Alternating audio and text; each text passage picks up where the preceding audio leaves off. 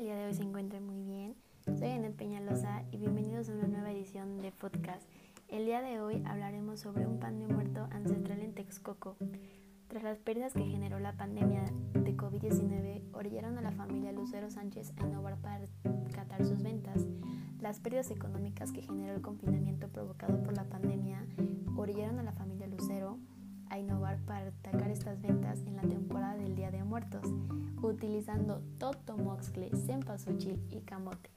En Cholo Café, los panes de muertos no son como los convencionales y comunes que conocemos el día de hoy, ya que estos están horneados con dulce de camote y decorados con ceniza de totomoxcle y flor de cempasúchil.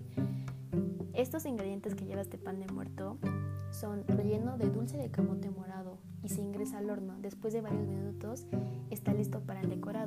Hacer el dulce de camote lleva hasta 5 horas, es bastante laborioso, pero también da un sabor inigualable e único.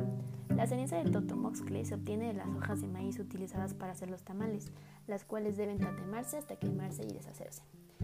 Esto implica que el pan lleva mantequilla y se le pone después la ceniza con azúcar y la flor de cempasúchil. Es un proceso bastante tardado y laborioso, ya que para hacer este pan llevas hasta 10 horas. Incluso la familia tuvo que ampliar horarios, ya que bastante gente llega a consumir este pan. Ellos estaban acostumbrados a realizar nada más de 20 a 50 panes, pero el día de hoy hacen 300 piezas al día, ¿pueden creerlo?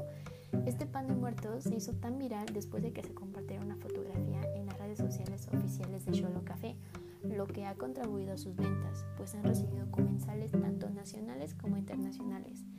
Y hoy en día las fotos que se muestran de este pan llamó mucho la atención que incluso quiere envíos al extranjero.